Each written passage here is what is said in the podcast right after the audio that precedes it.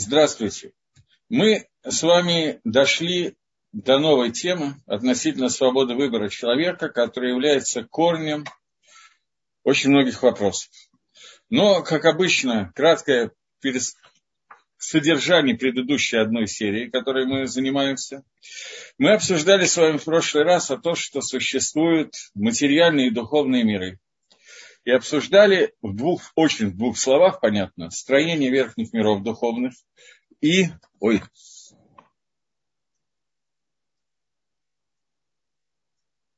Сейчас, секундочку.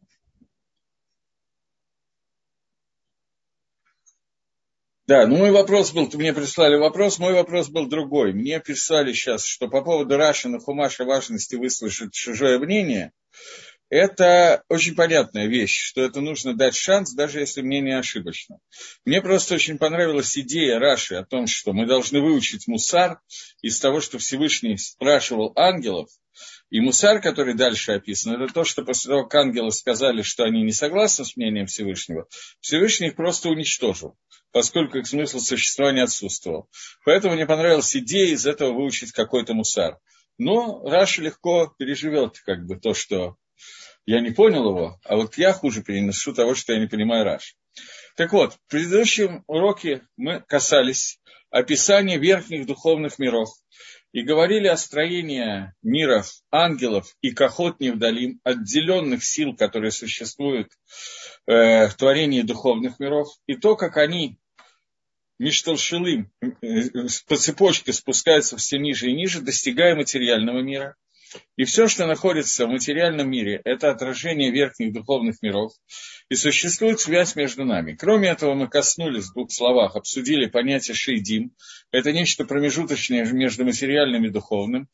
То есть частично оно имеет материальную структуру и частично оно абсолютно духовное строение. После чего мы обсудили о том, что Адам, человек, это то, что объединяет эти два вида миров, духовные и материальные миры. Человек, он сугубо материальный, как мы можем потрогать, пощупать, щипнуть человека и понять самого себя, что мы достаточно материальны.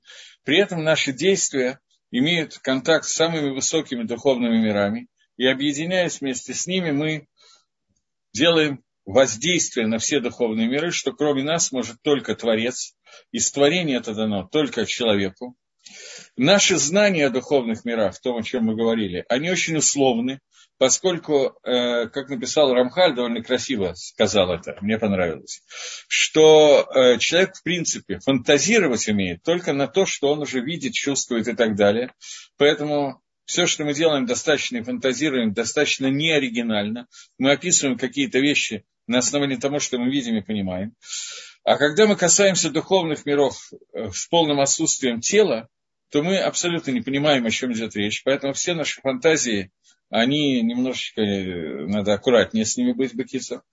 Поэтому все, что мы можем, когда мы говорим о духовных мирах и думаем о них, мы можем только использовать то, что мы получили по традиции, по Масойре, которая передана на самом деле, начиная с Адама, а потом Авраама, Маше, и которая доходит до наших дней – не прибавляя к ней и ориентируясь только на том, что нам передали наши мудрецы по Масойре, по Каболе, и не сдвигаясь оттуда ни вправо, ни влево, и это и есть, собственно, то, что называется Кабала. Кабала происходит от слова «ликабель», то, что мы приняли от своих учителей, и слово «мудрец» на иврите – это Талмит Хахам. Талмит Хахам – это тот, кто у, Талмит – ученик мудреца, то есть тот, кто принимал по традиции знания по цепочке, а не тот, который выводил какие-то вещи самостоятельно с помощью научных экспериментов или ненаучных экспериментов. Поскольку, когда мы говорим о таких духовных вещах, здесь нашей фантазии либо не хватает, либо она прет через край, и мы начинаем фантазировать то, что, в общем, очень относительно относится к действительности. Это то, что мы успели обсудить в, в прошлый раз. И то, что мы видим внутри материального мира, мы должны понимать, что это некая цепочка связи со Всевышним через духовные миры, и что каждый нижний мир, он является этех, копия более верхнего мира, более духовного мира, и эта копия уже спускается в том виде, в котором мы как-то можем ее осознать, пощупать и увидеть, и это материальный мир. Это то, что мы в двух словах проходили, понятно, что в прошлый раз было подробно, а сейчас это заняло 4 минуты. Теперь мы двигаемся дальше. Свобода выбора человека – это корень того, что э, всего мациюта, всего, что существует. Говорит нам Рамхаль, что в соответствии с корнем начало всего существования, то, что на иврите приводится словом «гавая», «льет», «быть», оно находится выше. То, что мы видим, все бытие, которое мы видим, еще не хочется этого слова употреблять, но не нахожу никакого другого, оно находится выше в слоях сил духовных, которые находятся высоко. Их окончание, их низ, находится внизу в самых низких мирах. И также начало всех вопросов, которые Митхадшим, которые обновляются, любое изменение, любое обновление внутри материального мира, оно находится сверху. И его сов, его конец, находится внизу. Любое движение, динамика, обновление, которое происходит, оно происходит в нашем мире, но оно происходит здесь, потому что оно происходит в более высоких мирах. На уровне Кахот или чуть ниже, на уровне Малахим.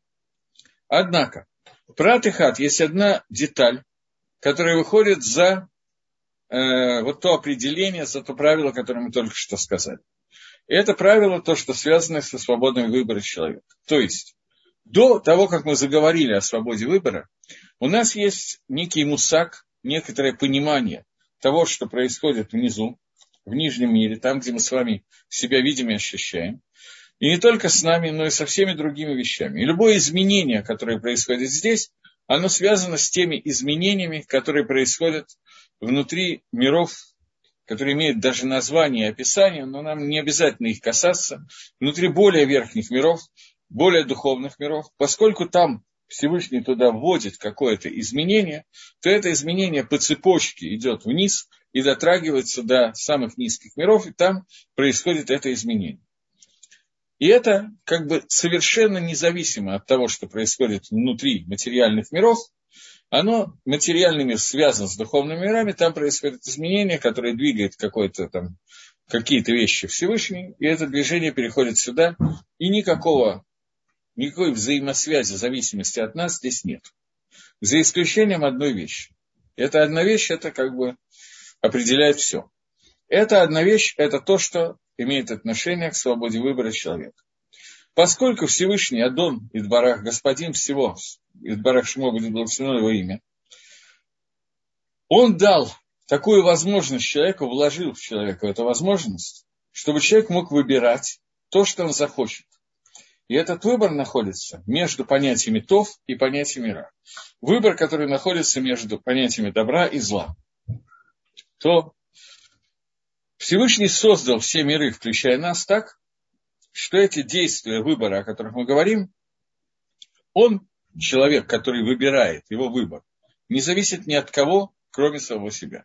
И наоборот, он дал нам силы и возможности сделать так, что мы двигаем все миры и все создания в соответствии с тем, как мы решим правильно их выбирать. Э, не их выбирать, выбирать внутри, на, внутри своей свободы выбора, от этого будет зависеть движение всех миров духовных и все, что там происходит. Э, получается такая картина, что существует в мире два движения. Движение, которое мы назовем клали, общее движение, и движение, которое мы назовем гафух. От слова гафуйот обратное движение. Движение прямое и обратное. Рамхаль называет дословно кнали и афух. Обратное афух я перевел дословно. Клали – это общее. Общее управление, общее движение. Одно движение, оно называется тивит, оно называется природным движением. Оно является мухрахет, оно необходимо. Второе движение, движение, которое зависит от выбора человека в нижнем мире. Первое движение идет сверху вниз, Второе – снизу вверх. Движение, которое мухрахет, необходимое движение, вынужденное движение, когда то, что находится в мире, оно двигается, поскольку сверху произошло какое-то передвижение, которое сделал Всевышний.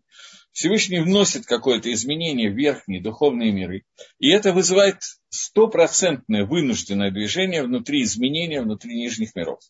Миров, где находимся мы с вами, миров, которые связаны с материальными какими-то структурами. Это движение называется мухрахет, то есть необходимое вынужденное движение. Это то движение, которое происходит, происходит в нижних мирах, которые двигаются верхними силами, которые в свою очередь двигаются Творцом. И вот это движение, которое идет сверху вниз. Обратный вид движения, движение, которое называется пхирит, движение, которое называется то движение, которое связано с нашим выбором. Это то, что человек Э, я даже не знаю, как по-русски правильно сказать, на иврите есть такое слово лагания, включить, включить двигатель, включить какое-то действие. Э, так вот, то движение, которое включает человек собственным выбором. И вот в соответствии с тем, как он включает, невозможно, чтобы было это движение материальное из материальных. Оно сугубо материального э, движения, Сейчас мы, я вернусь к вопросу, который мне задали. Это сугубо материальное движение, которое начинается с самого низа, с самых материальных вещей. Потому что человек, он материальный, соответственно, его действия материальные. Но из-за того, что Всевышний сделал кэшер, сделал связь, узел, которая соединяет все миры, получается, что есть связь между высшими духовными силами и низшими материальными силами. И тогда, когда мы включаем какое-то нижнее материальное воздействие, то оно ведет за собой. Мы снизу сделали действие, оно приводит в действие следующее, тот, тот следующий и так далее, и так до самого верху. Получается, что происходит какое-то движение, э, и получается, что то действие, которое мы производим снизу наверх, это ровно обратное действие, которое необходимое действие, которое вынужденное действие, которое действует сверху вниз. Э, мне тут задали вопрос, который очень к месту. Зачем ему, благословенное его имя, что-то двигать сверху? То есть, то, что я сейчас сказал, я должен расшифровать это постепенно. То, что я сейчас сказал, можно выразить двумя видами действий. Я хочу это сделать. Действие сверху вниз и действие снизу вверх. Действие снизу вверх. Тот человек, который спрашивает вопрос, э, тот человек, который спросил этот вопрос, он имеет в виду, что действие, которое происходит снизу вверх, это действие понятное. А Кодыш Барагу Всевышнему нужно, чтобы человек достиг шлемута, достиг цельности.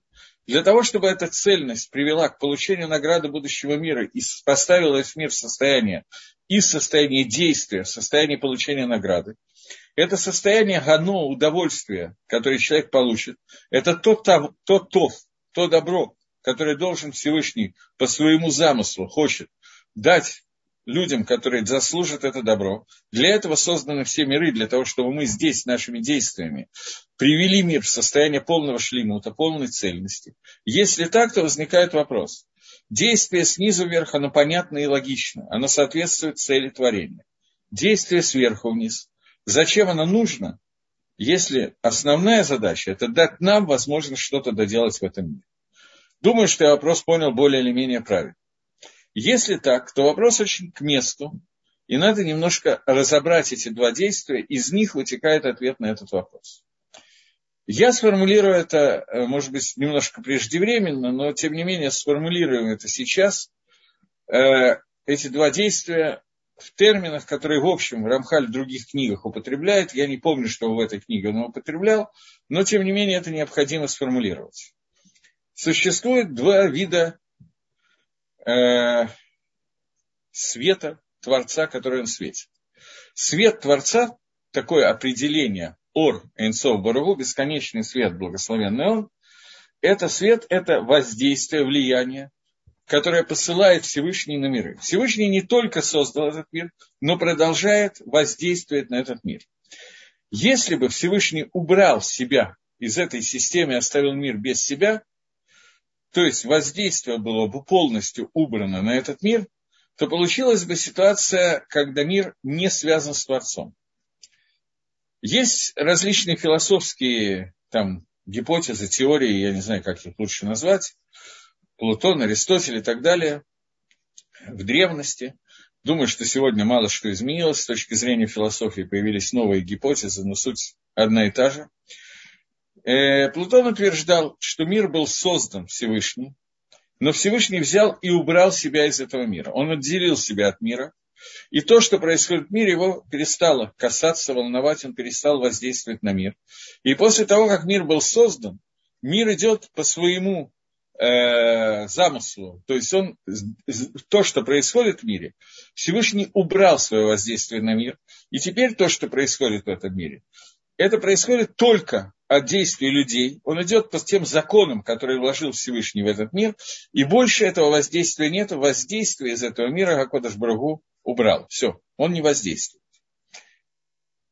Тора вся говорит об обратном. Она говорит о том, что весь мир может существовать только потому, что Всевышний продолжает творить мир. Когда мы говорим об имени Всевышнего, одном из самых известных имен Творца, четырехбуквенного, самом таком высоком уровне раскрытия Творца, Творец раскрывается в этом мире через свои имена, через свои имена и свои качества. Что такое сам Творец, понять невозможно и постичь невозможно. Единственное раскрытие, которое есть, это то, как он воздействует на, на этот мир. Так вот, система воздействия четырехбуквенного имени Всевышнего, имени Юткой и Вавкой, имя глагола «быть», находящегося одновременно в настоящем, прошедшем и будущем времени, это имя, одно из его каванот, это то, что мы должны думать, когда произносим молитвы или в учебе Торы, это имя, это имя, глагол «быть», поставленный в, в наклонение, которое называется побудительным наклонением. Не знаю, как это лучше сказать по-русски, на иврите это легко сказать. Биньян Ефиль. Биньян, который является побудительным биньяном. Есть я делаю, а есть я побуждаю кого-то к действию. Так вот, четырехбуквенное имя Всевышнего, его кавана, это тот, кто мигавеет галам, тот, кто осуществляет мир. Все время дает миру возможность существования. И мы говорим это очень часто, в частности, в брахот перед чтением Шма, мы говорим о том, что если бы Всевышний на одно мгновение перестал воздействовать на мир, мир бы исчез.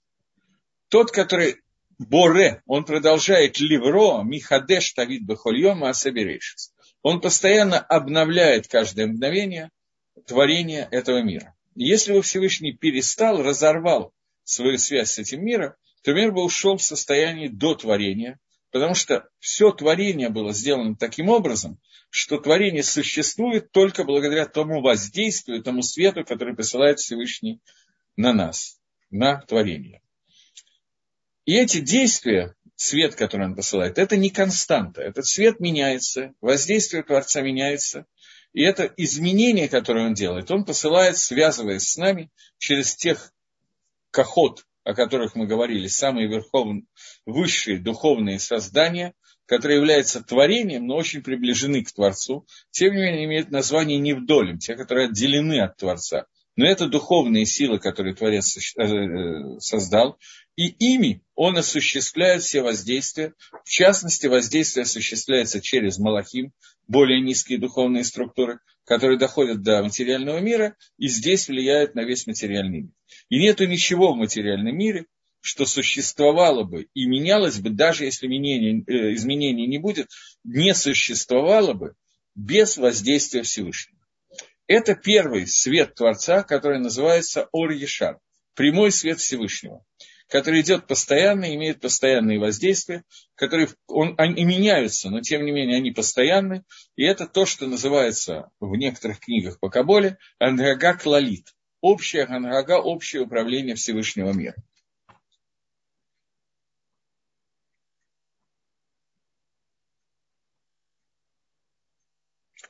У меня появилось два вопроса. Может ли Гашем частично лишить человека выбора? Например, Паро ужесточил сердце во время казни. И второй, не получится ли в случае, если действие человека воздействует на мир, то в каком-то смысле действие Гашема зависит от действия человека. Начинаем с первого вопроса. Да, такое происходит. Происходит очень редко. Что Акодыш Барагу лишает человека свободы выбора. Грубо это описано, это, я знаю три таких действия. Первое, что Всевышний ожесточил сердце фараона. есть два комментария Рамбана, что это значит. Первый комментарий говорит, что чудеса были такого уровня, что раскрытие Творца во время казни в Египте достигло такого уровня, что фараон, в принципе, не мог не отпустить Амисраэль. Для того, чтобы у него оставалась свобода выбора, Всевышний ожесточил его сердце для того, чтобы свобода выбора оставалась. И второй комментарий говорит, что фараон Паро упал настолько низко в своих действиях и в своей, в своей жизни, что Всевышний его лишил свободы выбора. Он дошел до такого уровня нечистоты, что он был лишен свободы выбора и не мог сделать какое-то действие к душе. Второй случай, который описывает Гемора, когда говорит, что перед смертью Машарабейну обращается к народу Израиля и говорит, а сейчас, Амисраэль, что Хашем хочет от вас, а только бояться его и исполнять его митцвот. Это был день смерти Маше. И Маше обращается с упреком к Амисраилю, что вы должны соблюдать митцвот. Разве Всевышний так много хочет от вас? Только исполнять его митцвот и слышать его. Говорит Гемора, разве бояться Всевышнего? Маширабейна упрекнул Амисраиль, что вы не боитесь Творца. Разве бояться Всевышнего? Это маленькая вещь, ведь это невероятно трудная вещь. Отвечает Гемора, да. Для Маширабейну это была מילתא זוטא, это была маленькая вещь он был, вышел на такой уровень, что Всевышний в конце его жизни лишил его свободы выбора, он уже не мог не бояться Хашема. Такое раскрытие Всевышнего было ему показано, что Моше не мог не бояться Хашема. Это второй случай в описании, который я знаю.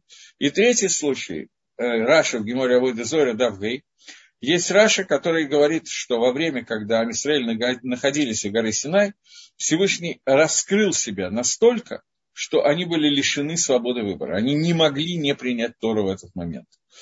Настолько было необходимо это сделать, и это то, что различные мидрашим, в том числе Тосус, Гемор и Шаббат, да, самом Гемор, Гемора говорит о том, что мы находились в состоянии, когда были лишены свободы выбора, мы приняли Тору Бонус, нас заставили принять Тору.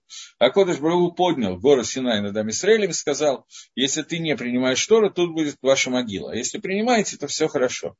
И комментаторы объясняют кавану этого Мидраша, что Всевышний раскрылся настолько сильно народу Израиля, что они не могли не принять Тора. Они понимали, что без Торы не может существовать ничего в этом мире, и они были вынуждены принять Тору. Хотят они, не хотят. Настолько это было раскрытие Всевышнего. Таким образом, действительно, я знаю сейчас вот так вот э, сходу могу сказать три истории, где описывается, что человек был лишен свободы выбора. Следующий вопрос. Не получится ли в таком случае, что его действия хотя бы в каком-то смысле зависят от наших действий? Вопрос очень хороший. И я прямо вот зачитываю Рамхаля, который будет ответом на этот вопрос. Мы продолжаем читать Рамхаля. Вы знаете, нет, не продолжаем, я не закончил первую свою мысль.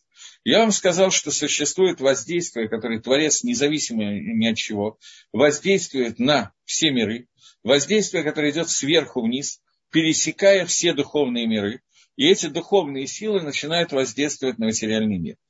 В Каболе во многих книгах это называется Ор Ешар, прямой свет Всевышнего. Мы его более или менее обсудили и более или менее как-то будем считать, что поняли. Есть второе воздействие, связь между нами и Всевышним, которое идет, как написал Рамхаль, снизу вверх. Когда человек через свободу выбора, которая ему дана Всевышним, решает сделать какую-то миссию, то он снизу вверх делает соединение с более сильными силами и так далее, и достигает это соединение Творца и двигает все создания, которые существуют в мире. Каким образом происходит это движение? Мы достигаем Всевышнего, и я использую язык того вопроса, который мне был задан. Мы воздействуем на Творца и делаем так, что Творец посылает обратный свет – Кабале этот свет так и называется. אור חוזר. Возвращающийся свет, который возвращается от Творца. Таким образом, наши מצוות вызывают свет Всевышнего, кроме того света, который Всевышний дает независимо ни от чего, по плану творения мира, который называется Энергоклалит, общее управление миром. Кроме этого, мы вызываем импульсы света Творца, которые связаны с нашими действиями, с нашими митцвот, и наш Аверот гасит какое-то количество этого света, не дает ему пройти к нам, а наш мицвод вызывает этот свет. Поэтому вопрос, который был задан, очень хороший вопрос. получается, что мы каким-то образом влияем на свет Творца. Не каким-то, а очень сильным образом. И это влияние, это Торы и заповеди, которые называются אור חוזר, которые называются возвратный свет, который Творец дает миру благодаря действиям, которые мы производим. Я, по-моему, уже приводил Мидраш из שיר השירים, который говорит, что во время дарования Торы Всевышний назвал нас своей дочкой, своей сестрой, своей мамой. Дочка – это та, которая полностью зависит от родителей. Она новорожденная, она ничего не может, кроме заплакать. И все, что мы можем, в общем, то же самое. И мы полностью принимаем на себя зависимость от Всевышнего. Но Всевышний называет, называет э, нас Тауми, близнец. Что такое брат или дочка-близнец? Это значит, что то, ровно такие же силы, как есть у меня, есть у тебя. А Кодыш Бару говорит, что воздействие на мир я направил таким образом, что оно будет идти через человека, который своими заповедями будет двигать, освещать и вызывать обратный свет. И, наконец, последнее, Всевышний назвал Израиля своей мамой, имея в виду, что он ограничил свой свет и свое влияние на мир – через влияние, которое дает Амисраиль во время Митцвот. Своей Торой и заповедями мы вызываем обратный свет, который без нашей Торы и заповеди Всевышний не дает. И это то, что вы сказали, что в каком-то случае, в каком-то смысле действие Всевышнего зависит от наших действий. Это и есть то, что Всевышний создал человека по образу и подобию своему, целым Элаким, образ подобия Всевышнего. Понятно, что это не изображение старичка, с бородой на облаке, что мы тоже похожи на этого старичка, в Гашема нету никакого вида, и говорить о его виде – это אפיקורסות, о том, как он выглядит, это бред, אפיקורסות. אפיקורסות в худшем случае, в лучшем случае шизофренический бред. Но когда мы говорим об образе и подобии Всевышнему, которому создан человек, это означает, что у человека даны силы воздействовать на мир так же, как это действует Всевышний. Поскольку на самом деле вы абсолютно правы. Все воздействие все равно идет от Всевышнего. Всевышний дал нам некую аппаратуру в виде Тора и заповеди, некие средства для того, чтобы мы вызывали это воздействие. Это то, что Всевышний дал нам возможность воздействовать на него. Это и есть целым Элаким. Таким образом, есть обратный свет, о котором мы сейчас говорим, и это тот свет, который идет благодаря той свободе выбора, которая дана человеку. Это не совсем ответ на вопрос. Я в любом случае, я буду говорить честно, я в любом случае собирался все это сказать, но я очень рад, что у меня получилось это в качестве вопроса и ответа, а не просто мой рассказ, потому что так намного живее. И вопрос показывает, что мы как бы вместе работаем, и только я пересказываю. Что двигает Всевышним, если у него нет и не может быть никаких желаний? Тоже прекрасный вопрос. Но вопрос неверный. У него есть желание. Почему мы решили, что у него нет никаких желаний? Потому что мы делаем обратное тому, что я только что говорил. Раз мы созданы по образу и подобию Всевышнего, значит Всевышний тоже в чем-то подобен нам. Это нормальное рассуждение, но неверно. Но нормальное. В чем он подобен нам? В том, что как у нас есть желание, так у него есть желание. После этого человек начинает рассматривать свои желания и пытаться понять, что такое свое желание. Понятно, что в основном мы об этом не думаем, мы просто так интуитивно понимаем, о чем идет речь, но попытаемся лагдир, определить, что такое желание человека. Для этого используем язык, который называется Лашона Кодыш, язык святости, язык, который сегодня называют ивритом, язык Торы. Слово желание на иврите это рацион, роце, они роце, я хочу. Э, корень слова роце, то есть это слово, само это слово, это то, то же самое слово, что слово рац, ларуц, бежать. Бежать и хотеть – это одно и то же слово на лошона кодыш. Что означает слово бежать? Куда бежит человек? Ему надо куда-то. Он находится не там, где ему надо, ему надо сменить местоположение. Он хочет попасть в другое место. Тогда, когда он хочет, он бежит. Человек, как таковой, Дери Гага, просто заодно. Слово земля на иврите, земля, э, эрец. Эрец тоже происходит от слова раз. Земля то место, которое, то творение, которое бежит исполнить волю Творца. Мы все время находимся в динамике, в движении для исполнения воли Всевышнего, хотя иногда, как мы замечаем, идем в другом направлении. И это понятие рацион, понятие желания. Желание – это движение туда, где меня нету, движение к тому пункту, которого мне не хватает. Человек создан таким образом, что ему всегда чего-то не хватает. Зимой, лето, осенью, весны. Человек всегда находится в состоянии некоторых хисарона, изъяна. И он хочет, основное его желание, восполнить хисарон, восполнить изъян и достигнуть шлеймута. Нормальное желание человека достигнуть шлеймута, тот шлеймут, та целостность, о которой говорил Дери Хашем в самом начале, что наша задача легашлим себя, восполнить себя, сделать себя цельными внутри Абадат Хашем. Но если мы говорим о обычных наших желаниях, я голодный, мне не хватает куска чего-то в желудке, мне надо туда что-то закинуть, мне не хватает калорий. Это желание, которое возникает, которое связано с тем, что мне не хватает. И так далее. Любая нехватка вызывает желание. Поэтому возникает вопрос, который мне был задан. У Всевышнего не может быть никаких желаний. Почему? Потому что он целен, он шалем, у него нет недостатков, изъянов. Он не может быть голодный, потому что ему не надо кушать, он всегда сыт.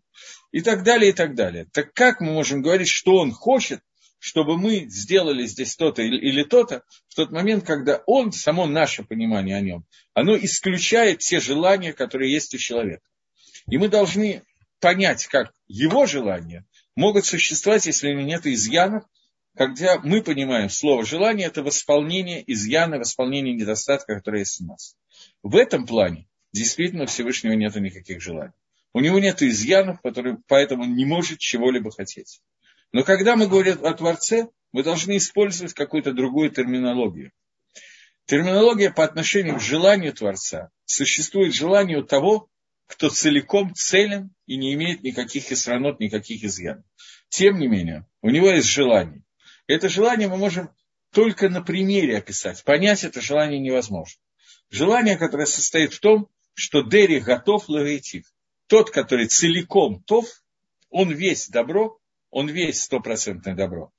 У него не может не быть желания лагоитив, сделать тов кому-то другому.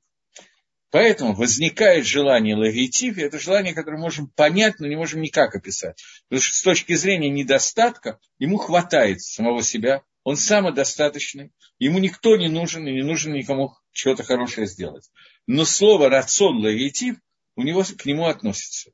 Когда мы говорим о высших сферах Всевышнего, ничего больше мы сказать не можем. Кроме того, что его желание – это не наше желание, как его мысли, не наши мысли.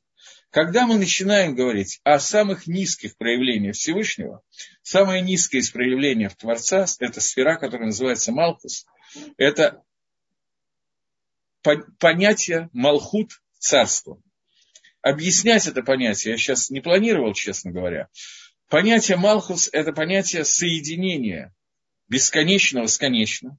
Всевышний, который не имеет начала и не имеет конца, он создал какие-то творения для того, чтобы с ними быть соединенным. Соединение конечного и бесконечного – это и есть Медак Малхут, мера, которая называется царство, и он проявляется как царь от слова э, молив, тот, который ведет, мелах от слова молив тот, который ведет все миры, тот, который направляет их движение и руководит ими э, тем влиянием, которым, которым себя с ними связывает.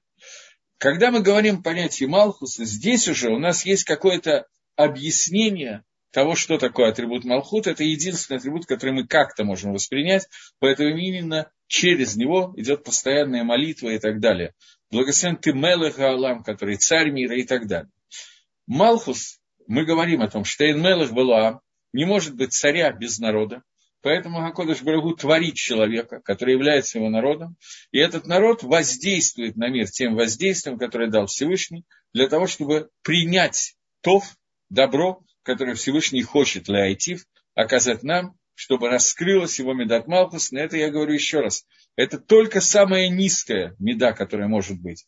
А когда мы говорим о более высоких строениях, то мы не можем понять ничего, и что такое рацион Гашем, желание Всевышнего, мы не можем понять, сколько мы воспринимаем рацион, только со стороны изъяна, который у нас есть. А когда мы говорим о Всевышнем, его желание и изъян не имеет ничего общего. Поэтому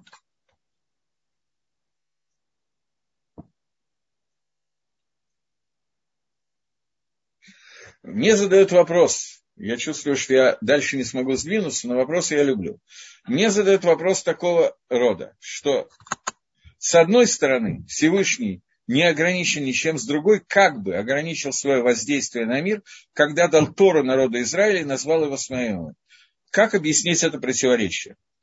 Я только что попытался сказать, видно, я не смог этого сделать, сказать хотел, да не сумел, что э, это и есть желание Всевышнего. Желание Всевышнего сделать так, что создав миры, он цим-цем ограничил, ввел ограничения в самого себя, ограничение, которое выражается в том, что его воздействие с нашей точки зрения, его воздействие становится как бы зависимо от нас, поскольку он нам дал, дал возможность быть шутфин, компаньонами Творца в творении всего, что происходит. И Акодыш Барагу для того, чтобы мы заслужили награду, то есть пришли к получению стопроцентного добра, а мы с вами говорили о том, что 100%, и Всевышний, когда он хочет дать добро, оставив сейчас за скобками понятие «хочет», я думаю, что я более или менее объяснил, что такое желание Всевышнего, почему оно не похоже на желание человека. Когда Всевышний хочет дать добро, то это добро не может быть не стопроцентным. Оно не может быть ограниченным, потому что Всевышний безграничный, и давать ограниченное добро это не, это не он, он не может этого делать. Это не входит в понятие безграничности и бесконечности Творца. Если так, то получается ситуация, что единственное добро, которое он может дать, хочет дать, это самого себя, потому что он единственный, кто безграничен. И это та идея, что награда человека – это присоединение ко Всевышнему. Но чтобы это добро было стопроцентным, это добро должно быть заслужено. Поэтому Всевышний ограничил свое добро, чтобы сделать его безграничным. Это временное ограничение для того, чтобы прийти к безграничному. Он это ограничил таким образом, чтобы это добро, этот свет, мы сами вызвали и притянули. Только таким образом возможно сделать так, чтобы мы получили то тов, которое дает Всевышний, безгранично. Поэтому это временное ограничение внутри этого мира является средством для достижения настоящей безграничности. Поэтому Гакодыш Баругу ввел это ограничение. Но то, что я сейчас говорю, это очень трудный момент. Нефиш Яхаим, Равхаим Воложин, ученик Вильнинского Гаона, объясняет, что все, о чем мы сейчас говорим, это ограничение с нашей точки зрения, с точки зрения того, как мы это принимаем со с точки зрения Всевышнего, он остался без малейших изменений, и на уровне его никакого ограничения нет. На уровне нашего восприятия того, что мы говорим, получаются те ограничения, которые я только что описал. Если Всевышний создал мир, чтобы лаитив, чтобы дать добро, как можно объяснить существование страданий? Вопрос на пятерку. Впервые этот вопрос был задан именно в таком виде впервые этот вопрос был задан человеком, имя которого вы все знаете, его звали Машарабейн. В русской транскрипции Моисей. Машарабейну пытался узнать у Всевышнего, как может быть в мире цадик вырало, праведник, которому плохо, и понять страдания, которые есть в этом мире. Машарабейну получил ответ. Лоя Рейни Адам Вахай. Не может меня видеть человек и остаться в живых. До конца ответ на этот вопрос не может получить ни один человек во время своей жизни, и даже Маше получил его только в Ганеда Невалам Аба.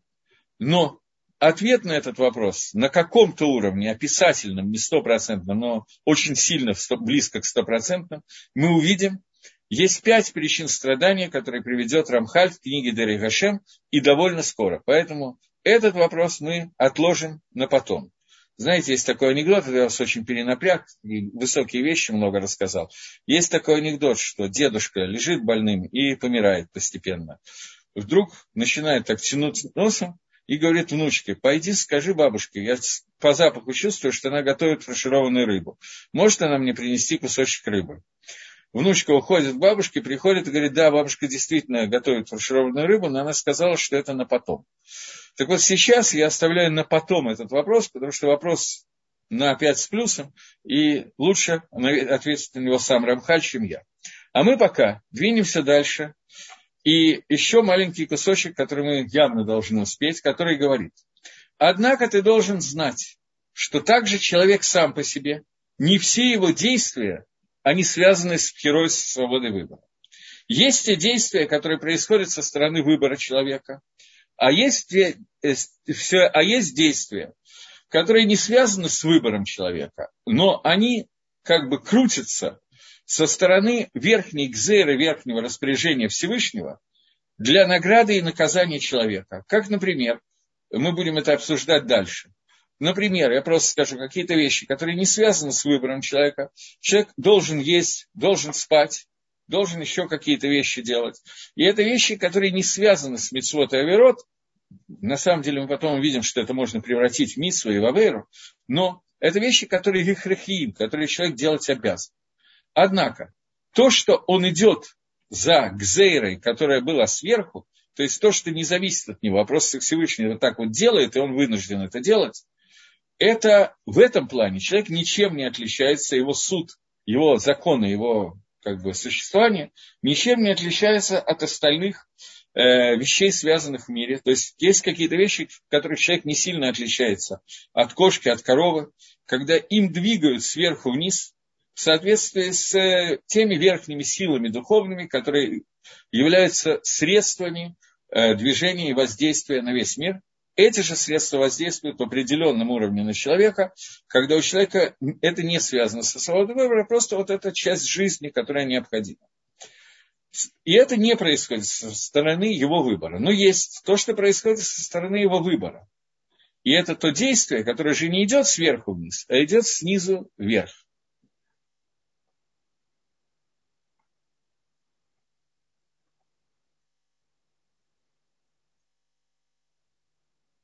Э, извините, пожалуйста, можно я спрошу? У нас есть поднятая рука. Как мы вообще действуем? Это в конце мы разрешаем включить звук или... Если можно написать, то проще всего написать. Сейчас можно включить звук, только одну секундочку.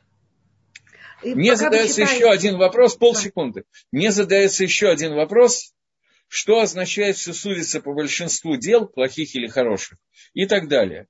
Э, вы знаете, этот вопрос настолько сильно связан с предыдущим вопросом относительно, относительно страданий в этом мире, что поскольку Рамхаль сам об этом заговорит, это тоже на потом. Еще секундочку.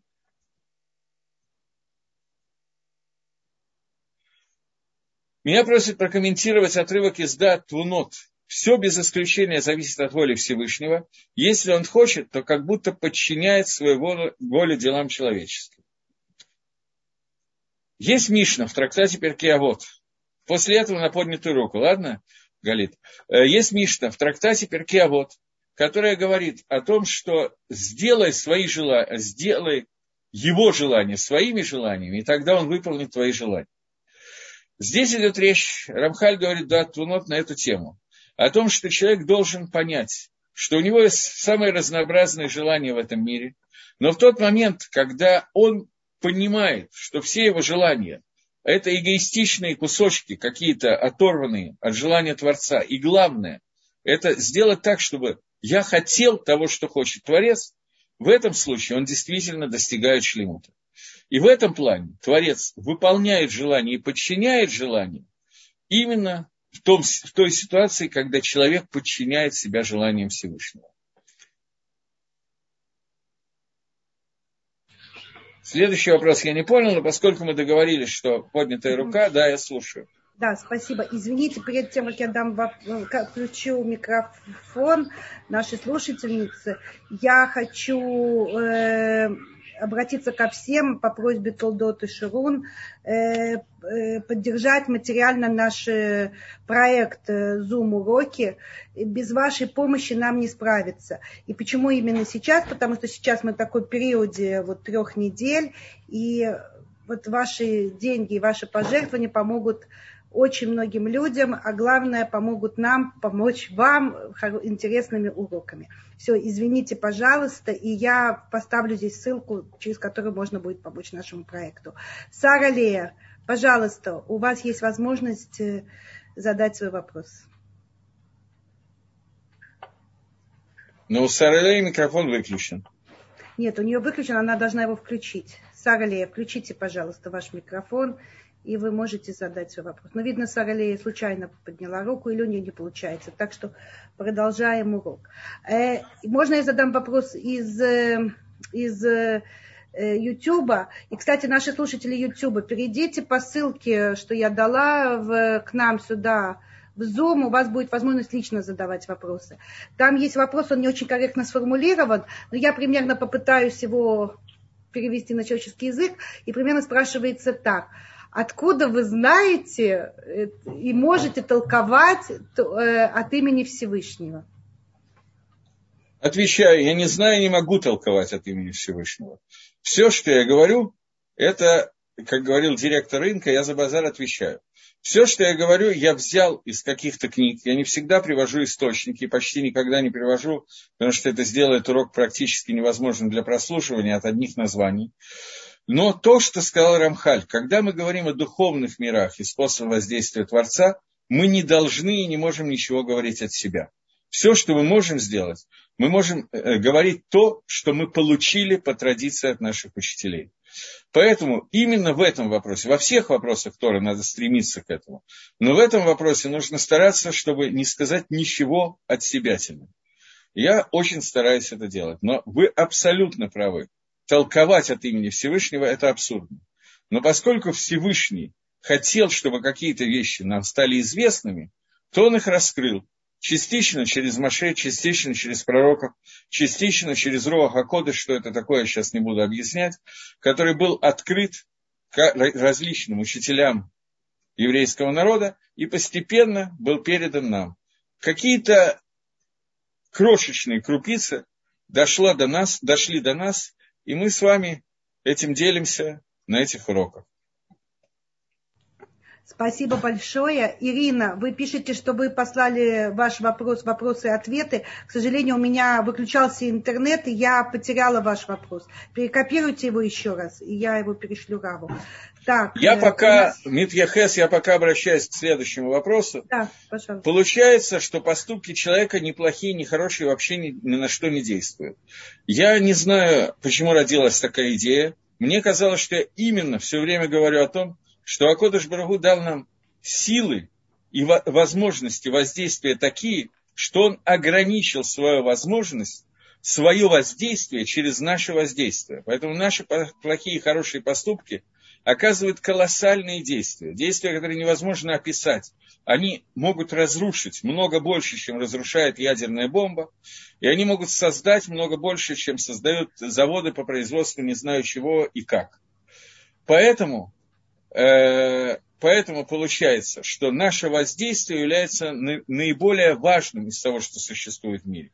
И это то воздействие, те действия, которые определяются свободой выбора человека. Человек должен выбрать, прочитать стихотворение Маяковского, что такое хорошо и что такое плохо. Этим стихотворением являются все книги Галахи. И знать, как и когда и на что он воздействует. А имелись в виду поступки, которые не являются ни ницвой, ни нарушением, это воздействует ли эти поступки на мир? Очень хороший вопрос. Э, да, воздействует, но давайте мы тоже чуть позже на эту тему поговорим. Э, а, это не вопрос, это уже это другое. Это Ирина просит возможность задать вопрос. Ирина, пожалуйста, пожалуйста у вас включен микрофон. Ирине надо нажать на кнопку микрофон. Там есть такая кнопочка в левом Ирина, углу включите ваш микрофон, а я вам сделала функцию. Да, да, да, я все, я просто у меня телефон же выключается периодически.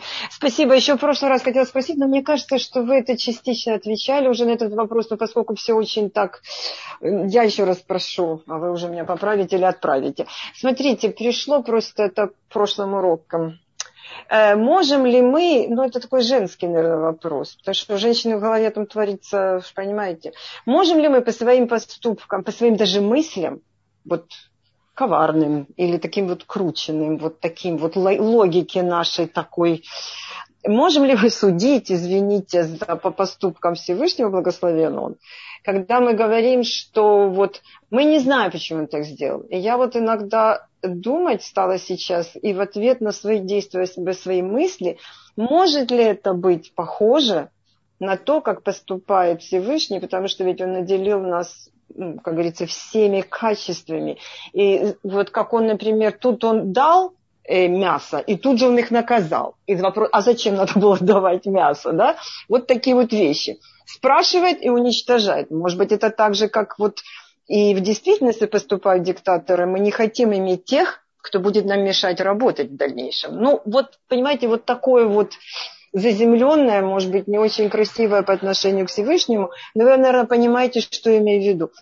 Можем ли мы так судить иногда, или вот сами с собой разговаривая, или это... Думаю, что да.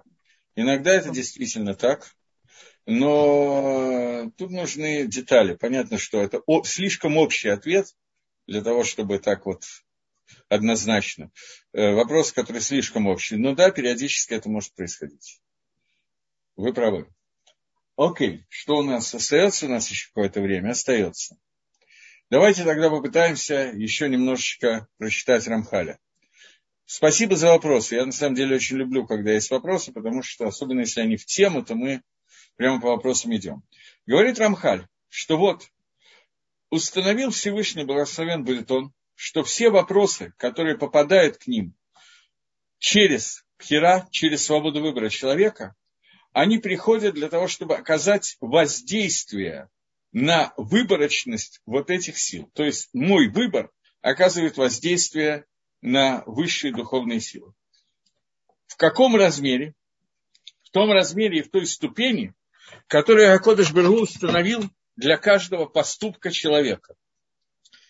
А именно, что не только действие человека включает и выключает какие-то двигатели, но э, даже его слова и даже его мысли влияют на силы, которые существуют сверху. Но размер, уровень этих воздействий, это, не то, это находится только в тех границах, которые установил Творец и его верхняя мудрость. Поскольку Акодыш Барагу, он знает э, свои планы от начала до конца, знает не только план, он не только архитектор, но и строитель, то поэтому он установил очень четкую возможность, силу, уровень воздействия каждому действию, которое делает человек. Мы сейчас говорим о, тех действиях, о тех действиях, которые связаны со свободой выбора. То есть, в первую очередь, мисвод и аверот. Поэтому э, эти уровень этого воздействия у каждого человека разный, и каждого действия разный.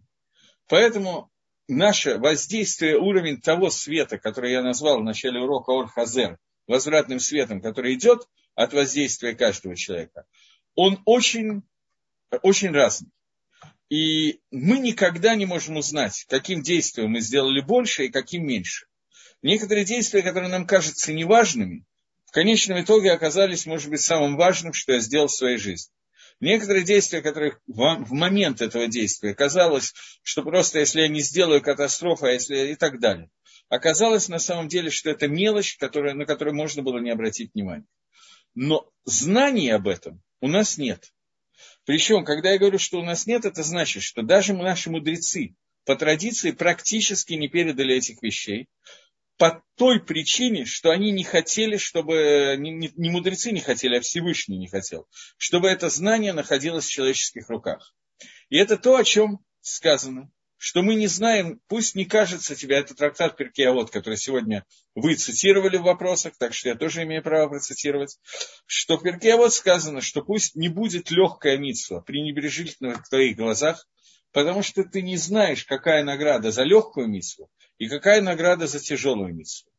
Награда за миссу – это то, что Всевышний скрыл от нас. Она находится не в нашем мире, выше этого мира, она находится в Аламаба, настоящая награда. Поэтому человек сегодня не владеет этой информацией. И если бы нам раскрыли, какова сила воздействия каждой из наших мецвод, то мы были бы лишены той свободы выбора, о которой мы сейчас говорим. Мы бы превратились в роботов или в ангелов, как хотите, так и назовите, поскольку мы бы не могли сделать авейру, если бы мы увидели, что это авейра, что это преступление делает в мире, и мы не могли сделать бы никакую митсву. Если не делать митсву, мы бы автоматом их делали, если бы мы видели, какое воздействие эта митсва вызывает. Потому что то, что сейчас у нас есть вот эта вот свобода выбора, и мы не знаем, что выбрать, хорошо или плохо, пойти направо или пойти налево, это связано с тем, что мы не знаем результата этого выбора. Если бы этот результат нам открыли полностью, на 100%, или даже на какое-то не стопроцентное, но открытие было, то мы не могли бы не сделать митсву, увидев, что мы делаем любой митсвой, который мы делаем. Теперь я вижу, что у меня очень ограниченное время, я все-таки решил, что правильно ли Ехес отнестись к вопросу, который мне задали, поступки, которые не являются ни митсвой, ни нарушением. Являются ли они влиянием каким-то на мир, или от этих поступков ни Всевышнему, ни всему миру, ни жарко и ни холодно. Безусловно, является, и в Мишле Шламо Амелаха, в притчах Шламо написано, что одна из таких очень важных вещей, Икар и Карим, это то, что сказано, э, то, что сказано, что, сейчас дайте вспомнить, Беколь Драхейха Даэгу, во всех своих путях познай Всевышнего. Объясняет Гемора, что имеет в виду Шлома Амелов. Речь идет не только о том, что ты должен делать мицвод, а не делать аверот. Речь не идет о том, что когда ты кушаешь, ты должен кушать э, хорошее, а плохое не кушать, кошерное, не кошерное.